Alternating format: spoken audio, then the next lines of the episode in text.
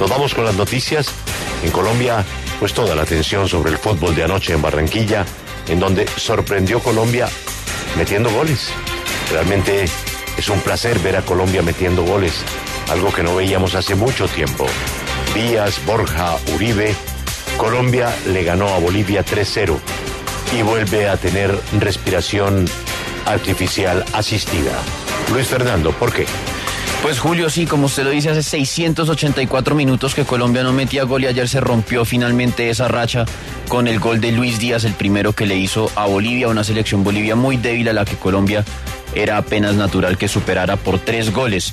Y tiene respiración artificial porque la selección Colombia con este resultado y con la goleada de Brasil 4-0 a Chile y la victoria de Uruguay 1-0 ante Perú, tiene posibilidades de meterse al repechaje, dependiendo, por supuesto, de una victoria en Puerto Ordaz y de que Perú en Lima no le gane a Paraguay.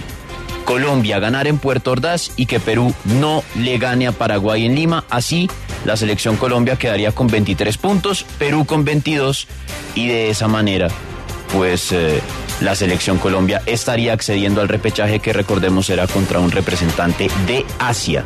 Es la única manera en la que el equipo de Reinaldo Rueda puede ir a Qatar. También está la opción ya más remota de que Colombia empate y se den dos resultados más.